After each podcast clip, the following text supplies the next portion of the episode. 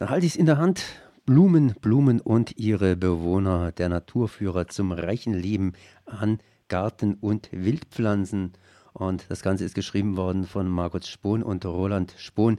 Und ich habe die Margot hier am Apparat. Servus. Ja, hallo.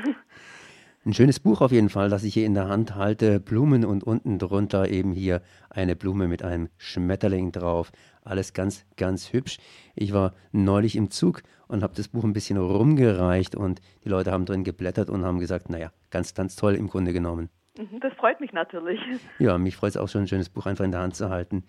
Was hat Sie dazu veranlasst, so ein Buch zu schreiben? Das heißt, Blumen und ihre Bewohner ist doch eigentlich ein relativ ungewöhnliches Thema oder andersrum ausgedrückt. Man fühlt sich da irgendwie auch ein bisschen ans Märchenland erinnert.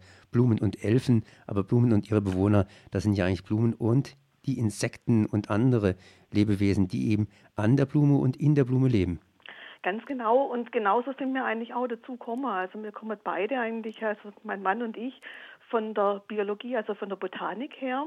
Wir haben immer Pflanzenfotos gemacht, uns die Pflanze immer genau anguckt, die Bestäuber natürlich auch, was geht in die Blüte rein, was holt sich dort Nektar und Pollen und dann haben wir bei den Fotos dann immer wieder gemerkt, es gibt Fraßschäden da dran, ein Blütenblatt ist zerlegt, irgendwelche Löcher sind in irgendwelche Blätter drin.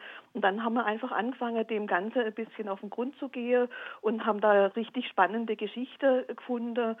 Und ja, dann ist eigentlich das Buch daraus entstanden.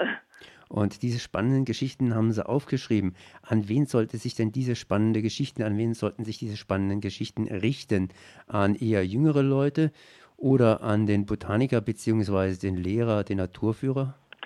Also ich denke, es trifft eigentlich alle Leute. Kann, jeder kann da drin was finden. Also ich habe jetzt auch eine Rezension gelesen, wo es Kaiser hat, ja, also die Familie mit dem Kind findet da drin was. Und wir haben jetzt im letzten Wochenende eine Exkursion gehabt, zusammen mit Leuten aus von der Uni und die haben auch gesagt, also es ist ganz spannend, was da drin ist. Also es deckt, glaube ich, eine relativ breite Spanne ab, sodass sich jeder da irgendwas rauspicken kann. Blumen und ihre Bewohner ist natürlich ein bisschen ungewöhnlich. Das heißt, da wird ja ganz speziell auf diese Fraßfeinde zum Teil von den netten, netten, harmlosen Blumen eingegangen. Aber es ist spannend hoch drei, denn es gibt nicht nur die netten, netten Blumen, sondern auch die fiesen, fiesen Blumen. Das heißt, es gibt sehr, sehr viele spannende Geschichten zumindest da drin. Können Sie mir einige dieser Geschichten kurz erläutern? Also wenn Sie jetzt gerade die Fiesenblumen nehmen, da ist natürlich das Erste, was einem einfällt, immer der Sonnentau oder auch das Fettkraut, also richtig fleischfressende Pflanzen, die also wirklich die Beute, also Insekten fangen, um ihren Stickstoffbedarf damit etwas aufzubessern. Aber es gibt dann auch andere, die nutzen jetzt letztendlich irgendwelche Bestäuber aus oder halten die fest, die Insekten. Also die, der Aaronstab zum Beispiel, der jetzt gerade draußen blüht, der hat so eine Falle und da lockt er abends dann gleich kleine Abortfliegen an, die sperrt er dann da drin ein in seinem Kolben unten drin und erst am nächsten Tag am Abend dürfen die wieder raus, wenn sie die Bestäubung erledigt haben. Die gehen dann immerhin, werden nicht getötet dabei, aber sie sind doch immerhin einen Tag gefangen. Es gibt ja auch noch andere Beziehungen, dass zum Beispiel Tiere die Pflanzen zum Fressen gern haben, aber auf der anderen Seite durch dieses Fressen der Pflanze auch der Pflanze nützen und umgekehrt.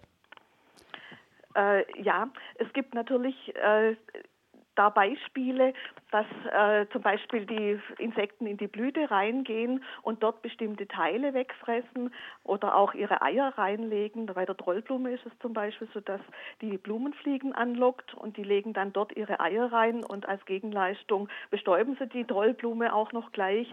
Da ist dann so ein bisschen ein Ausgleich da. Wird jetzt mehr weggefressen oder wird dann tatsächlich bleiben auch noch Samen übrig für die Pflanze. Und es gibt dann auch solche, die fressen von der Pflanze was weg. Also zum Beispiel beim Ampfer ist es so, der frisst dann Löcher rein, der eine Blattkäfer, und gleichzeitig wird damit die Pflanze animiert, bestimmte Abwehrstoffe zu bilden und sie ist dann resistent gegenüber andere Fraßfeinde oder auch gegenüber Pilze. Die können sie dann nicht mehr befallen. Mhm. Ja, ich sage einfach nur mm dazu. Also ich fand zumindest das Buch toll. Preislich ist mit 30 Euro naja gut, nicht günstig, aber durchaus angemessen. Und ähm, ja, was will ich noch mehr dazu groß sagen? Ja, ich würde sagen, einfach rausgehen, mal gucken, was man selber draußen findet. Und man wird ganz erstaunt sein, wenn man so ein bisschen mit offenen Augen durch die Natur geht, was man alles entdeckt. Und man sollte nicht alles gleich irgendwie mit der chemischen Keule bekämpfen, wenn es im Garten ist, sondern vielleicht zuerst mal beobachten, was da ist. Okay. Margot, du, ich danke dir einfach mal für dieses Gespräch. Auf jeden Fall. Auch wenn es ein bisschen einseitig gewesen ist, weil das Buch finde ich einfach toll.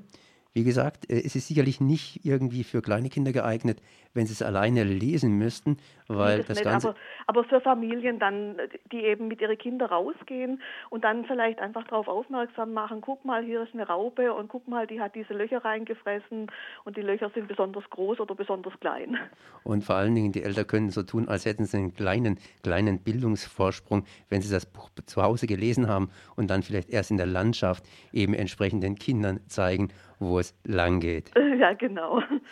Man wird auch einfach mal vielleicht aufmerksam gemacht äh, auf Sachen, die einem vorher gar nicht aufgefallen sind. Also auf irgendwelche Flecken auf Blättern oder besonders gewachsene Pflanzen, wo man dann im Buch vielleicht dann nachlesen kann, dass hier ein Rostpilz drauf ist und der die Pflanze so stark beeinflusst, dass die jetzt wirklich ganz anders wächst und gar nicht mehr zum Blühen kommt.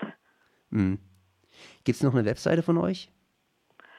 Äh, ja, www.spons.de www.spons.de. Okay, gut.